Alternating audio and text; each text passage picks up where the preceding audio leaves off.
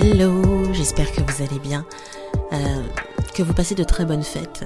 Moi de mon côté, je ne suis pas très festive cette année. Disons que c'est pas comme l'année dernière quand on était aux portes de 2021, j'avais qu'une envie, c'est qu'on passe le chiffre 2020. J'étais très festive et je me suis dit enfin cette année pourrie, elle finit. Euh, je passe à 2021 avec euh, de nouvelles résolutions. Mais cette année, je pense que non, je fais partie des personnes qui vont la fêter peut-être seule ou louer une chambre d'hôtel avec une option spa, jacuzzi, histoire de, histoire de, me mettre bien, de, clarifier ma vision et, poser les bases de, de quelques actions déjà pour le premier trimestre. Mais bon, voilà, parlons-en de, de 2021 aujourd'hui. J'ai décidé de donner à cet épisode un titre assez différent, pas juste pour dire bilan de l'année 2021, mais en fait le titre de cet épisode, Nos histoires n'ont pas besoin d'avoir un happy end, c'est vraiment la leçon que je retiens pour cette année. 2021 est certainement l'année la plus inspirante de ma vie depuis que je suis en business et dans cet épisode je vais te dire pourquoi. J'ai un peu décidé de faire les choses de manière très simple. Je n'ai aucun texte, je parle vraiment en freestyle, les yeux fermés, euh, au réveillon de Noël, le 24, parce que j'avais envie de le faire aujourd'hui. Je vais dans un premier temps explorer un peu les intentions de ce début d'année, euh, ce qui s'est passé, et te dire euh, avec plein de détails comment ces intentions se sont-elles déclinées tout au long de l'année, pas en te les citant, je pense que je vais juste te dire ce que j'ai aimé, ce que j'ai pas aimé, ce que j'ai appris, et après je te parlerai de comment je vois 2022, et voilà. J'ai commencé cette année 2021 avec des souhaits, des intentions, un peu comme beaucoup d'entre nous, et euh, ces intentions étaient très claires, contrairement aux années précédentes. Je sentais déjà, dès le début, que je n'allais plus être salarié, et j'en avais parlé d'ailleurs euh, euh, au chéri d'une amie, coucou Manu, si tu m'entends. J'avais parlé de, ça avec lui quand on allait euh, pour fêter le nouvel an. J'ai dit, hum, je sens que 2021, je ne serai plus salarié. Je crois que c'est ma dernière année salariée. J'avais vraiment des impressions, j'avais des sensations. Je, je sais pas. je, je, le sentais simplement. Non, non, mes intentions étaient assez claires et pour les matérialiser, j'avais fait un vision board en janvier. Euh, c'était très clair. Dans ce vision board, euh, je vais juste partager le lien en descriptif de cet épisode, comme ça tu pourras aussi regarder en même temps que tu m'écoutes, avec quelques étapes très claires. C'est pas des étapes, des sphères de ma vie que je voulais absolument euh, explorer. La première sphère, c'est que je voulais être heureuse. En 2020, j'étais très focalisée sur euh, l'argent. Je veux dire que j'ai vécu dans ma vie beaucoup d'insécurité. Euh, je ne suis pas de nationalité française, donc pour les personnes qui ont vraiment suivi mon parcours, je suis venue en France avec un statut étudiant et le fait de rester travailler sur le territoire français m'a demandé à la fois beaucoup de courage et beaucoup d'énergie. Et euh, il fallait que je trouve un travail et je l'avais trouvé. Et c'est pas facile de vivre toutes ces choses-là. Et euh, le fait d'avoir un travail qui, qui était très bien, hein, qui correspondait en tout cas à mes études, mais qui ne me permettait pas de vivre, c'était très compliqué. Euh, donc en fait, l'argent était un aspect très important pour moi parce qu'il m'apportait simplement de la sécurité. Donc ce que je voulais, c'était d'être heureuse. C'était plus vraiment juste me focus sur l'argent, c'était être heureuse. C'est bien de gagner de l'argent, mais quand on est malheureuse, ça ne sert à rien.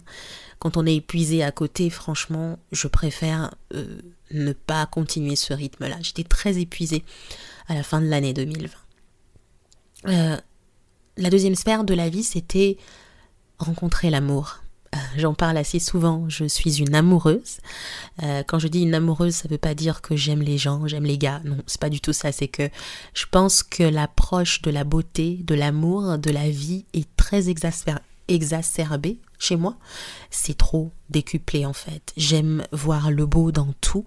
Je crois que la beauté, c'est quelque chose euh, qui est poétique, qui est qui, fait partie de mon développement personnel et c'est vraiment très accentué chez moi. Il n'y a qu'à voir mes stories sur Instagram, il n'y a qu'à voir ma façon de parler, il n'y a qu'à voir, enfin je sais pas comment vous expliquer ça, mais en tout cas les personnes qui me suivent au quotidien peuvent me comprendre. Mais là c'était pas l'amour avec un grand A, c'était vraiment rencontrer mon amoureux parce que J'avais envie d'être avec quelqu'un, j'ai envie d'être avec quelqu'un, partager ma vie avec quelqu'un, partager mes douleurs, mes peines, cheminer avec quelqu'un. Et juste avoir une personne à qui parler en rentrant chez moi de ma journée. Enfin bref, je me sentais très seule. La troisième chose, c'est que j'avais envie d'être à mon compte. C'était vraiment clair et net sur le vision board avec un ordinateur sur euh, mes, cuisses. Euh, travailler de partout, peut-être être digital nomade, mais en tout cas, dans tous les cas, être à mon compte. La troisième sphère, c'était euh, de décupler ma créativité. Ça veut dire de m'exprimer de manière différente, mais d'être sûr que je sois créative, que je laisse exprimer justement cette amoureuse dans ma vie. Et euh, la créativité, ça supposait euh, sortir de ma zone de confort. Et euh, la dernière sphère, en tout cas, c'était trouver ma maison. Vous savez, quand on est étranger, c'est très difficile de comprendre certaines choses comme se sentir chez soi. J'ai toujours eu les valises à la main. J'habite aujourd'hui dans la ville de Grenoble et je me pose toujours la question est-ce que c'est une ville qui est faite pour moi?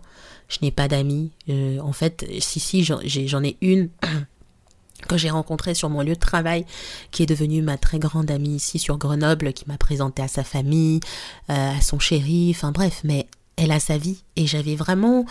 Euh, je me suis levée un matin en me rendant compte que bah, si elle n'est pas avec son chéri, si elle n'a pas... En fait, si elle ne m'appelle pas, je n'ai rien à faire sur Grenoble. Et je suis obligée de me déplacer. C'était un peu trop triste. Bref, mais en tout cas, euh, c'est ce que je voulais. Je voulais savoir où est ma maison. Est-ce que c'était pour acheter un appartement et le redécorer à ma sauce? Est-ce que c'était plus voyager et trouver un endroit, une ville qui me plairait? Mais en tout cas, dans tous les cas, où est ma maison? La bonne question que je me suis posée. Et euh, vous savez, les choses se sont passées exactement comme ce que j'avais visualisé. Ma créativité, par exemple, s'est décuplée parce que cette année, j'ai j'ai fait pas mal de choses qui m'ont permis de sortir de ma zone de confort. En janvier déjà, je lançais mon podcast. Ce podcast, une histoire. Au mois de février, j'ai participé au bundle de Geneviève Gauvin, euh, Catching, où j'ai vendu euh, l'une de mes premières formations en ligne, raconter des belles histoires sur Instagram. C'est une formation que j'avais envie de faire depuis très longtemps, mais je ne savais pas vraiment comment. Euh, c'était, c'est un module de mon accompagnement, module de mon programme Make Your Story Great Again, euh, qui est de raconter des belles histoires sur Instagram. Mais dans, dans Misga, c'est pas du tout la même chose. Mais je voulais juste tester pour voir est-ce que ça pleurait ou pas. Et franchement, j'ai eu plein de commentaires très positifs, plus de 40, 50 avis euh, de personnes qui disaient que c'était génial, qu'ils ont appris plein de choses. Et ça n'a fait que renforcer en fait la confiance en mon programme. Euh, j'ai lancé l'école du storytelling. Mon Dieu, j'ai lancé l'école du storytelling. Mon accompagnement euh, à Misga, euh, Make Your Story Great Again, qui était avant un coaching de groupe et aussi individuel. C'était un peu un format hybride comme ça, mais qui me prenait énormément de temps, mais que j'ai transformé en formation en ligne. Un format très hybride où il y a formation en ligne et coaching. Ça m'a demandé beaucoup de travail, mais voilà, je n'arrêtais pas de sortir de ma zone de confort. Donc quand j'ai sorti tout ça, j'étais très contente parce que j'avais envie de le faire et je suis allée jusqu'au bout. Sauf que ça m'a apporté beaucoup de fatigue. Alors, euh, quand on parle d'argent, euh, j'en faisais. Hein. Au mois d'avril, j'en ai fait 17 000. Au mois de juin, j'en ai fait 11 000. En fait, j'avais de l'argent qui rentrait et c'était, ma première fois que je fasse des chiffres d'affaires à 5 chiffres comme ça. Mais euh, en toute honnêteté, c'était très difficile pour moi. Ça m'a porté beaucoup de stress, beaucoup de... En fait, j'étais stressée. Parce que, pas parce que je voulais faire de l'argent, mais parce que je voulais que les choses se passent bien. Et qu'en même temps, il ne faut pas oublier que j'avais un travail salarié à côté, 40 heures par semaine. J'en dormais plus. J'étais, en fait, mon taf, c'était ma vie. Et au mois de juillet, bah, j'ai fait un début de burn-out. Je ne m'en étais pas rendu compte, mais hum, avec le temps, j'ai compris que c'était ça et donc je m'étais un peu coupée de tout. Ça a été très difficile pour moi de d'accepter qu'il fallait ralentir. J'ai dû consulter une thérapeute, quelqu'un qui était très honnête avec moi et qui m'a permis de comprendre en fait que ce rythme effréné n'était pas celui qui me convenait. Je pense qu'il fallait que quelqu'un me dise eh "Oh, Bem, stop. I tu ne dois rien à personne. Tu n'as rien à prouver à qui que ce soit c'est ta vie et ralentis.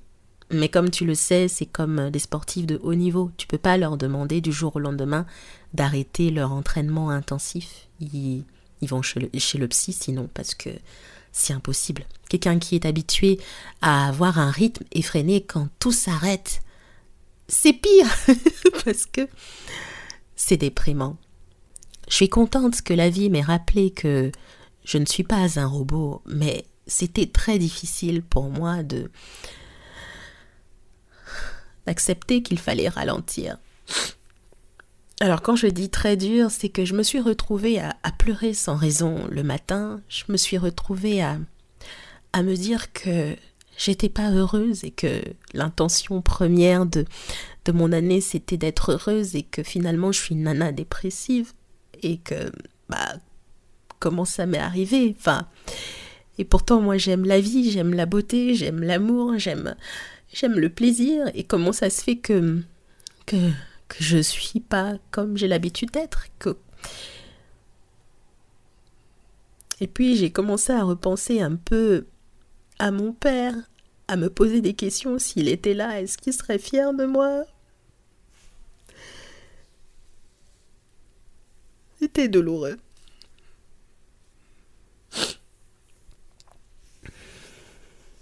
C'était dur. C'était dur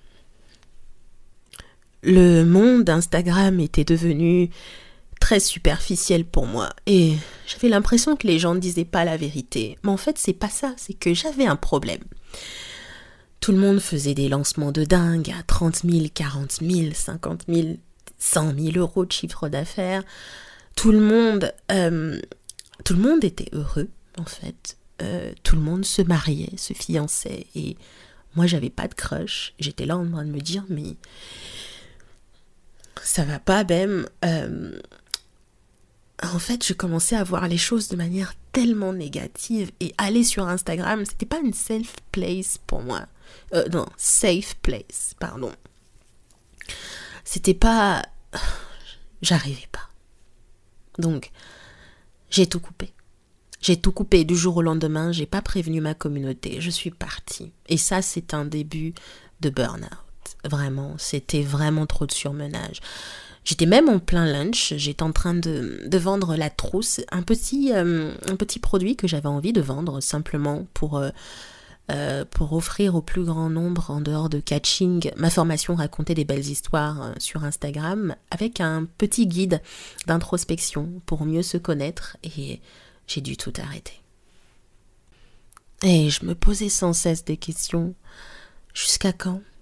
Jusqu'à quand j'allais subir cette vie? Voilà, jusqu'à quand? Et bon. Et là, j'ai commencé à entreprendre un, un vrai travail, c'est celui de décider en fait de ce que je voulais vraiment, me réapproprier les choses. Et c'est quand j'ai pris une décision et je me suis dit je vais faire une demande de rupture conventionnelle. Et la rupture co est arrivée. Euh, elle a été acceptée avec euh, des arguments qui étaient très structurés. Vous savez, moi et la structure des arguments et des histoires, je m'y connais très bien. Il n'y avait rien à contester, donc c'est passé comme une lettre à la poste.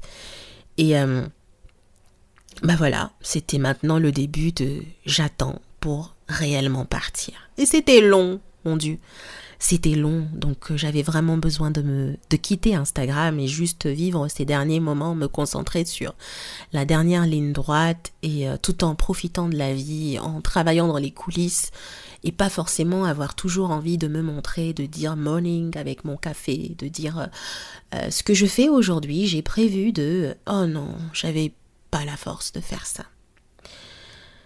Et je me suis rendu compte à ce moment-là que je ne prenais pas beaucoup soin de moi. Ça veut dire que j'avais perdu cette routine de prendre soin de mon corps, de faire mes petits gommages le matin, de, de juste me retrouver avec moi, ce qui fait quand même un petit boost d'énergie, ce qui permet vraiment de juste être en pleine conscience, même quand on prend son café et qu'on réalise qu'on est vivant, qu'on est en vie. C'est des choses que je ne faisais plus du tout parce que j'étais dans le rush. Et cette énergie-là, elle était très mauvaise pour moi. Mais Bon, je l'accepte, j'accepte que ça devait se passer comme ça à ce moment-là pour que je réalise que trop c'est trop. Et le 30 septembre, ce moment est enfin arrivé, j'ai quitté mon travail. Mon travail salarié. J'étais conseillère à l'ADI, association pour le droit et l'initiative économique. Je finançais des porteurs de projets de création d'entreprise et je suis partie. Le 30 septembre, tout s'est arrêté. Le 1er octobre, c'était mon anniversaire. J'ai eu 28 ans. C'était très significatif. Je, vais, je fêtais deux choses. Mon anniversaire, mais aussi le début de ma vie d'entrepreneuse, genre à 100%. Et après toutes ces émotions que j'avais vécues tout au long de l'année, surtout avec les nombreux confinements, les couvre-feux qu'on a eu aussi, hein, en tout cas le climat en France n'était pas non plus euh, les, les, plus appréciables, eh ben j'ai dit je pars je pars. Je suis partie à Kinshasa. Je suis restée là-bas pendant un, mois, hein, tout le mois d'octobre. Et c'est ce que vraiment j'ai apprécié, c'est me reconnecter à ma féminité. Je dis ça parce que c'est vrai. Je ne faisais absolument rien, mais j'avais l'impression d'être rayonnante. Je pensais également au business et en fait, je me battais entre penser au business et ne pas penser au business pour juste profiter de l'instant présent, me reposer après tant d'années où j'étais dans une énergie de lutte. Et je n'y arrivais pas. J'arrivais même pas à dire aux gens que je suis en vacances. Impossible dans ma tête euh, de croire que je suis en vacances. Un mois d'octobre. Comment ça se fait Pendant un mois, pendant si longtemps, comme si on était en été, alors que j'étais déjà en vacances en été? Enfin bref. Pause. Weird. C'était trop bizarre. Et ma mère m'a dit, mais Ben, ça ne te fait rien, ça ne te coûte absolument rien de, juste accepter que tu es en vacances et que tu n'es plus salarié. Et euh, c'est là où j'ai beaucoup de déclics. Tous les jours, j'étais rayonnante, j'allais dans des cafés, euh, j'allais manger avec mes amis, je prenais le temps de, voir beaucoup de monde. Euh, j'étais draguée, j'étais appréciée, j'étais désirée. Et, je m'étais dit, oh, yeah, Ken, c'était possible encore. Parce que voilà, avec ma vie ici en France, j'avoue que comme je n'ai pas beaucoup d'amis sur Grenoble, je me sens souvent très isolée. Et euh, le fait d'être ouverte et de voir du monde et de voir les gens me regarder, les gens me dire Vous êtes belle, madame, it was something. Ça m'a redonné un peu, euh, ça m'a redonné confiance. Et euh, c'est là que j'ai eu un déclic en me disant Bah en fait, ma façon d'avoir vécu ma vie euh, avant ce que je vis aujourd'hui, c'est normal. Euh, j'avais pas d'autre choix. J'avais configuré mon business pour que je puisse réussir, pour que je puisse partir du salariat et je n'avais pas d'autre choix que de respecter mes deadlines, que de faire ce que j'avais à faire. Je rappelle quand même que pendant trois ans, j'étais salarié et ces trois années, donc euh, en 2019 quand j'ai vraiment commencé en affaires, j'avais fait 5000 euros de chiffre d'affaires annuel. En 2020, j'en ai fait 15 000. Et en 2021, je pense, arrêté les, j'ai pas encore arrêté les comptes, mais je pense que je les ai faits là. J'étais près de 40 000. Donc j'ai fait ma, première déclaration de TVA et puis j'en ai plus refait parce que je voulais plus faire de chiffre d'affaires. Ça m'embête. Je vais bientôt passer en société. Mm, mm. voilà. Et euh, vous voyez un peu l'écart quand même, hein, de 5 000 à 40 000 presque. Et là, tu te dis, tout ça, tu l'as fait en étant salarié. Waouh franchement, et à 40 heures par semaine. Je ne pense pas qu'il y ait beaucoup de monde qui puisse faire ça parce que ça demande une volonté. En fait, c'est là où tu te rends compte que ton business, c'est pas juste une pompe à fric. C'est, pas du tout ça. C'est que t'as pas juste envie de gagner de l'argent parce que c'est nécessaire, parce que tu vas être boss lady millionnaire. Non. Il y a quelque chose de puissant, de plus grand que toi qui t'anime et qui fait que, franchement, même si c'est difficile, tu restes. Donc, dans toute cette poésie quinoise et cette romance interne que j'étais en train de vivre, bah, j'ai dit, pourquoi pas? Il faudrait que je commence à penser à constituer une petite équipe. Donc aujourd'hui, je travaille avec Orlane Gérard, qui est mon bras droit. Donc euh, on s'est rencontrés sur Instagram et elle a entendu que dire que j'avais besoin d'un bras droit. Donc euh, voilà, on a fait un petit entretien, j'ai vu que c'était vraiment la personne qu'il me fallait et que j'avais besoin d'avoir un deuxième cerveau. Moi, j'ai envie d'insuffler une certaine vision et j'ai besoin d'une personne qui réfléchisse et qui mette en place les choses, qui à ce qu'on travaille ensemble et on évolue. Pour l'instant, ça me va très bien ce rythme de travail. Et hum, ça m'a aidé en fait à me dire, mon Dieu, je ne suis plus seule, je peux profiter de ma vie euh, à Kinshasa, je peux profiter de ma vie même quand je reviens en France, parce que quand je suis revenue en France, c'était compliqué. Euh, voilà, tu quittes 30 degrés pour 5 degrés, bon, hmm, non, c'était dur, hein. le temps de me réhabituer, le temps d'accepter réellement que je suis revenue, bah c'était bien quand même d'avoir constitué cette petite équipe et de me dire que en fait, je ne suis plus seule. On arrive au mois de novembre, et eh ben je suis de retour en France. J'essaie de, de, me réapproprier la vie française, que j'adore, la culture française, à laquelle je suis vraiment absolument très attachée. D'ailleurs, je l'ai choisie pour ça. Euh, et j'organisais le lancement de, de, de, de l'école du storytelling. J'ai augmenté mes prix, donc je suis passée de 1000 euros à 1500. Euh, J'avais une option de CPF aussi également, donc voilà, je voulais un peu tester de nouvelles choses. Sauf que j'avais plus du tout envie d'avoir le même rythme qu'avant. Ça veut dire faire des gros lunchs, euh, des ah non non non non des gros lancements, euh, faire des trucs avec plein de choses, affiliation machin. Non, je c'est pas pour moi en fait. Vraiment là, mon énergie n'était plus du tout à ça et elle n'est plus à ça. Ça veut dire, j'arrive pas. J'ai essayé, je n'arrive pas. J'essaye, je n'arrive pas. Tout mon corps me dit arrête. Alors j'ai juste laissé parler un peu ma tête, mon cœur. Et je discutais comme ça avec une, une amie, un hein, business qui s'appelle Olivia. Olivia, je t'aime et merci beaucoup de m'avoir aidé à faire ça. Donc j'en parlais avec elle et je lui dis écoute Olivia, moi tout ce dont j'ai envie pour ce lancement, c'est d'appuyer sur le bouton play. That's it. Pas question de oh je dois prendre un logiciel programmé, machin, faire une page de capture, etc. J'ai pas envie de me prendre la tête avec la technique parce que moi déjà les outils et moi ça fait deux et j'ai pas du tout envie de me prendre la tête. En fait je, je veux pas. Elle m'a dit écoute Bem, fais les trucs de manière très simple. Peut-être que tu devrais faire euh, un training. T'aimes bien les trainings Je me suis dit bah ouais, j'aimerais bien faire un training. Alors ce sera pas qu'un seul jour, ce sera trois jours. Je pense que j'aurais dû faire payer ce training et les gens auraient payé. Euh, c'est pas une question d'avoir perdu de l'argent, c'est une question que j'ai donné tellement de valeur dans ce training que moi-même je me suis rendu compte que le fait qu'il soit gratuit, ça ne me valorisait pas et ça ne valorisait absolument pas mon travail.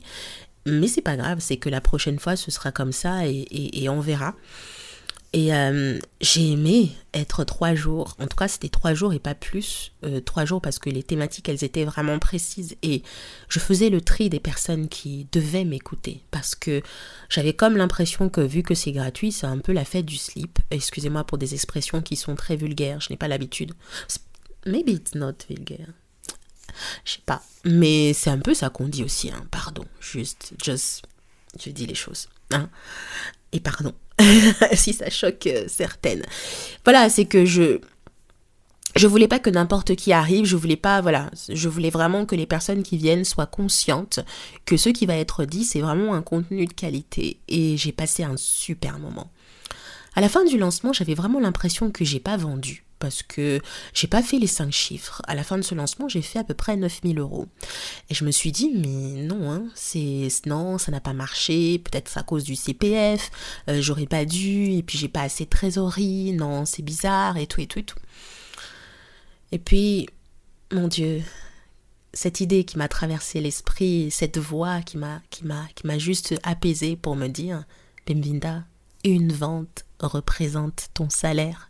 Elle a dit où tu travaillais pendant 40 heures la semaine, donc ça veut dire à peu près 120 160 heures euh, officielles, hein. euh, officieusement c'était plus. Hein. Euh, tu gagnais 1450 euros alors que en une vente tu te fais 1500 euros de chiffre d'affaires. Et en fait, je me suis tue et je me suis dit, bah, si, j'ai vendu. C'était cette façon de juste se rappeler à l'ordre est une façon très inspirante de reconnecter avec la connaissance de soi, avec euh, juste avoir un bon état d'esprit mindset et se dire que bah en fait je suis capable, je peux vendre. OK? Et 2021 euh, m'a apporté tout ça parce que ce discours en 2020 là, je ne l'avais pas. On est en décembre, je m'accorde une pause, je prends le temps d'infuser, je prends le temps de contempler cette année et de vous dire en fait que elle n'a pas fini heureuse. En gros, je ne me sens pas en train de dire que ma quête euh, de, de, pouvoir atteindre mes intentions, de pouvoir les voir se réaliser, c'est vraiment ça. Au contraire, c'est que j'ai eu des hauts et des bas, mais tout ce que j'ai mis, tout ce que j'avais mis dans mon vision board au début de l'année, c'est en fait réalisé. Je veux dire, je suis à mon compte aujourd'hui. Je suis heureuse euh, d'être à mon compte aujourd'hui. Euh, j'ai eu des hauts et des bas, mais euh, j'ai eu mes moments de plaisir, mes moments heureux, et ça c'est le plus important. je n'ai pas rencontré mon amoureux, mais je suis prête pour l'amour. Ça veut dire qu'il y a quand même une phase de préparation. J'avais pas le temps en fait. Comment puis-je rencontrer quelqu'un avec ce rythme de vie effréné, avec avec ces, ces remises en question constantes et bref, c'était pas le bon moment, mais là, je, me sens bien et je me sens prête à rencontrer l'amour. Avoir appris à sortir de ma zone de confort et de me dire, voilà, j'ai un projet, j'ai envie de lancer un podcast, en ego. Je veux lancer mon école de storytelling, il est temps, en ego. Le fait juste de me dire que c'est possible, de, de, vraiment réaliser mes projets, d'avoir des deadlines, de les respecter, ça m'a vraiment aidé. Voilà, même si j'ai été très rare au niveau d'Instagram et que mon engagement a baissé, bon, ce réseau social-là devient de plus en plus compliqué. Euh, mais bon, en fait, ce qui est cool, c'est que ma communauté était toujours au rendez-vous, euh, même à mon retour. Et ça, c'est juste génial d'avoir créé ce lien avec les gens qui me suivent au quotidien, euh, qui puissent non seulement connaître mon histoire, mais finalement cheminer avec moi. Alors, Qu'est-ce que ça va être 2022 si 2021 est comme ça Ou était comme ça? Peu importe le jour où tu vas m'écouter. Euh, en 2022, j'ai deux objectifs principaux. Le premier objectif, c'est la visibilité. Il faut que je, je veux être visible. Pas parce que ça va genre me donner de la fame, genre être famous ou je sais pas quoi. Non, non, c'est juste que je veux euh, continuer à donner un un contenu de qualité et hum, créer plus de leadership, impacter encore beaucoup plus mes clientes et être la référence dans mon domaine, dans mon approche, dans ma méthode. Le deuxième objectif, c'est de faire les six chiffres. Voilà, ça c'est mon, deuxième objectif. Voilà, on verra comment ça va se passer parce que j'ai déjà un plan d'action. Euh, je me suis déjà euh, voilà, j'ai acheté quelques formations, je pense qu'ils vont vraiment m'aider à, atteindre les six chiffres et je vous en parlerai au fur et à mesure. Alors qu'est-ce qui va se passer très concrètement aussi, surtout au niveau de la visibilité? Je vais beaucoup, beaucoup, beaucoup, beaucoup faire du podcasting. Ça veut dire le podcast devient l'outil. Euh, l'outil, le canal principal pour me retrouver. Donc je pense qu'il y aura un rythme de deux épisodes par semaine. Les épisodes solo sont des épisodes que vous préférez le plus où j'enseigne, où je parle de, du storytelling, euh, plus euh, des interviews, des contes. Alors les interviews, ce sont, c'est juste des confidences, hein, c'est le, modèle de mon podcast. Et les contes, c'est lorsqu'un entrepreneur devient euh, le temps d'un épisode un storyteller. Et j'aimerais aussi intervenir dans d'autres podcasts. J'en ai pas fait cette année parce que je n'avais vraiment pas le temps. J'ai envie d'être un peu plus visible. Hein format libre comme ça. Euh, le podcast, c'est vraiment fait pour moi. Je me sens bien euh, en parlant, en te parlant directement.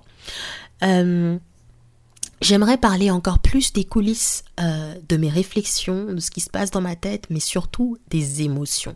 des émotions, que ce soit les miennes, que ce soit aussi celles de mes clientes, que ce soit des marques, des ressentis en fait que, que nous créons, qui sont créés autour de nous. J'aimerais en parler beaucoup plus.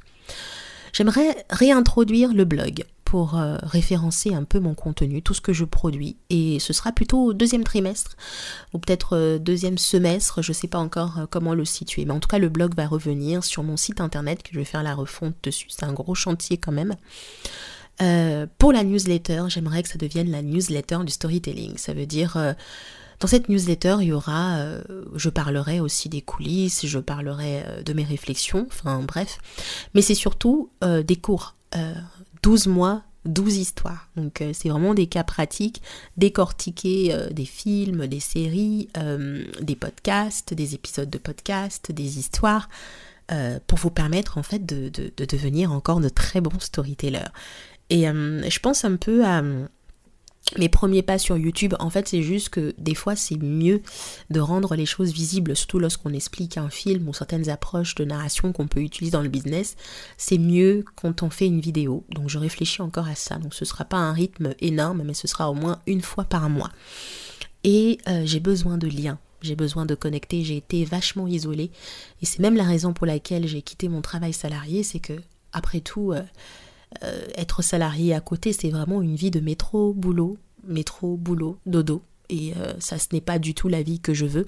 Je veux plus de liens, beaucoup plus de connexions. Je veux créer un réseau. Et euh, pour ça, j'aimerais faire des événements physiques, participer ou juste les organiser.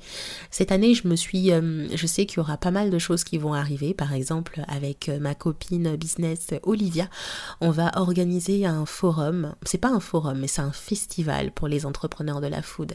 J'ai trop hâte de commencer à travailler dessus. Euh, il y a également, en fait, il y a plein d'événements qui vont venir et je vous en parlerai au fur et à mesure. Mais en tout cas, c'est fédérer des événements ou en créer ou participer, c'est quelque chose qui me parle, faire des workshops en tout cas.